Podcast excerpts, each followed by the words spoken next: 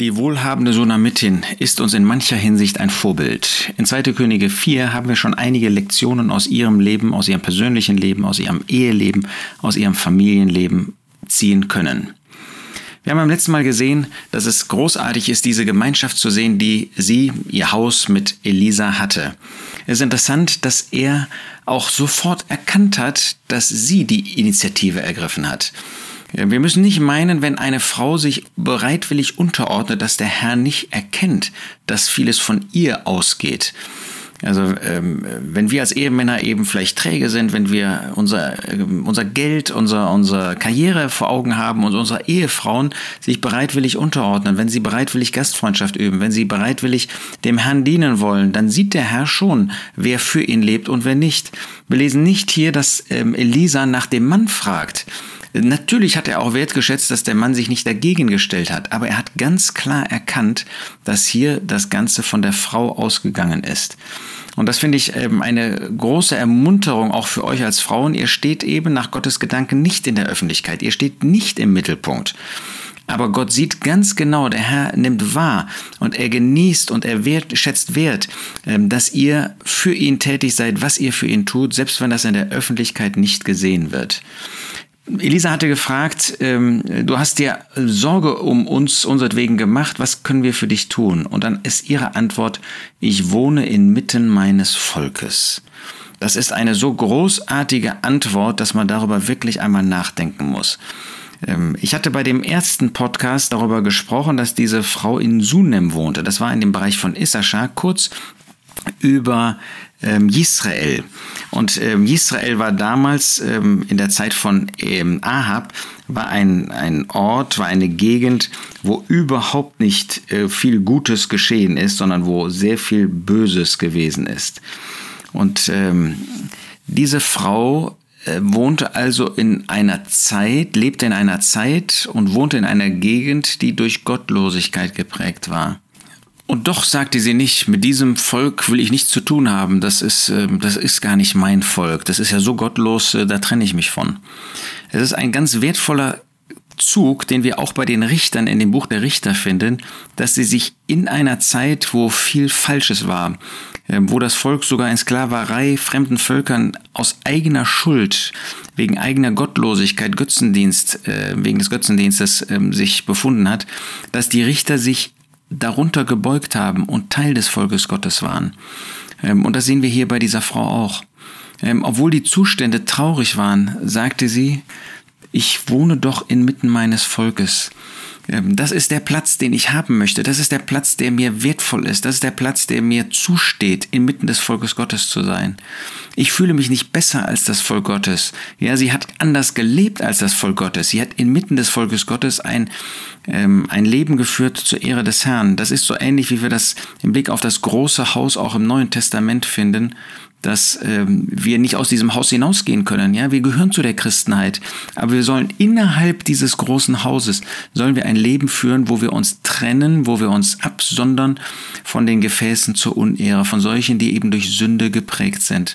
Und das hat diese Frau wirklich praktiziert. Sie hat gezeigt, dass sie eine Wertschätzung hatte, dass sie zu dem Volk Gottes gehören durfte, aber ihr Leben war eben einfach ein anderes. Ihr Leben war nicht durch das geprägt, was die Ungläubigen oder auch die äh, unmoralisch Lebenden, die böse Lebenden Mitgenossen, Zeitgenossen eben praktiziert haben. Ich wohne inmitten meines Volkes.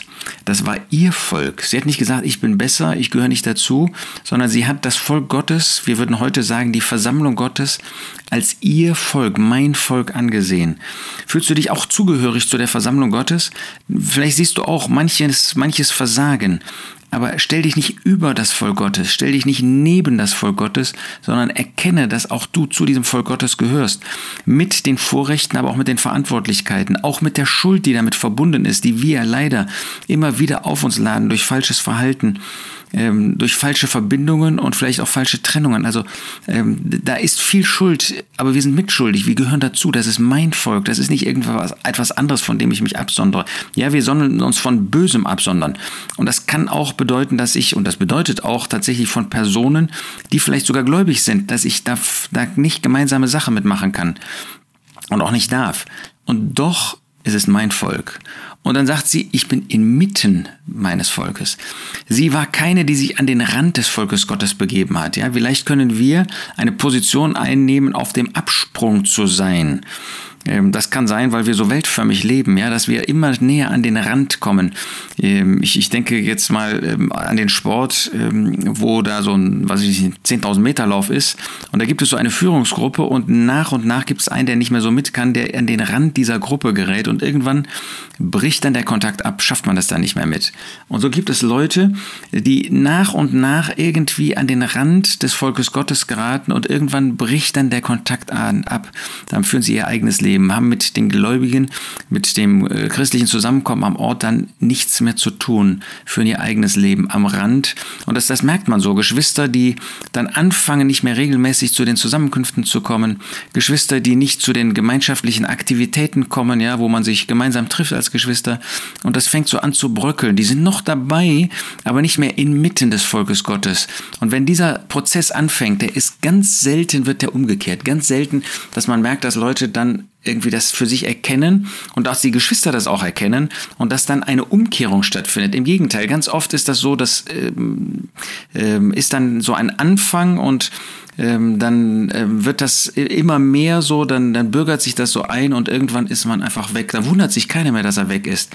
Wir haben natürlich eine Aufgabe an solchen, ja, sie nicht einfach gehen zu lassen, nicht einfach laufen zu lassen, das in einer liebevollen, hilfreichen Art zu machen. Aber manchmal kann man das auch nicht ändern. Ja, Reisende kann man manchmal nicht aufhalten.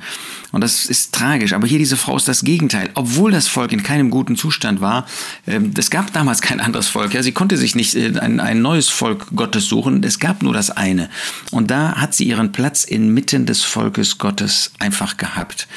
Das wird nicht gesagt von ihrem Mann, aber von ihr wird das gesagt, sie war zufrieden. Sie war zufrieden damit, inmitten des Volkes Gottes zu sein. Was suchst du? Was ist dein Bestreben für dein Leben?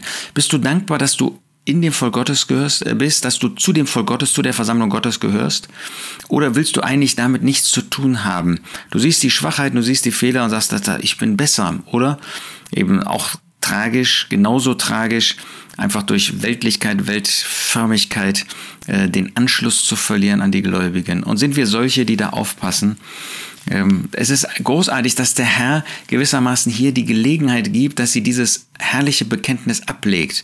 Und auch wir wollen äh, dem Herrn die Gelegenheit geben, wirklich äh, uns zu fragen in unser Gewissen, bist du zufrieden mit dem, wo du bist, was du hast?